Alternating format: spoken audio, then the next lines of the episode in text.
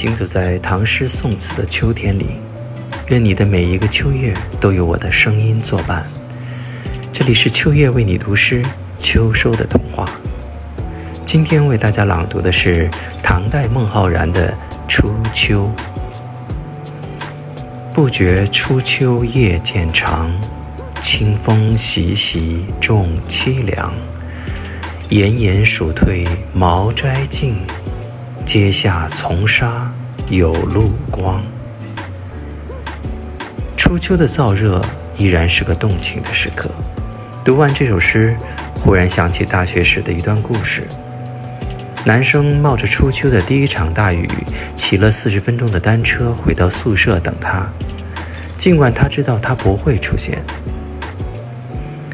花洒里冲出来的热水温暖着他的身体。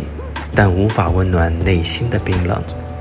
尽管这初秋的雨并没有那么冰凉，秋天该很好，你若尚在场。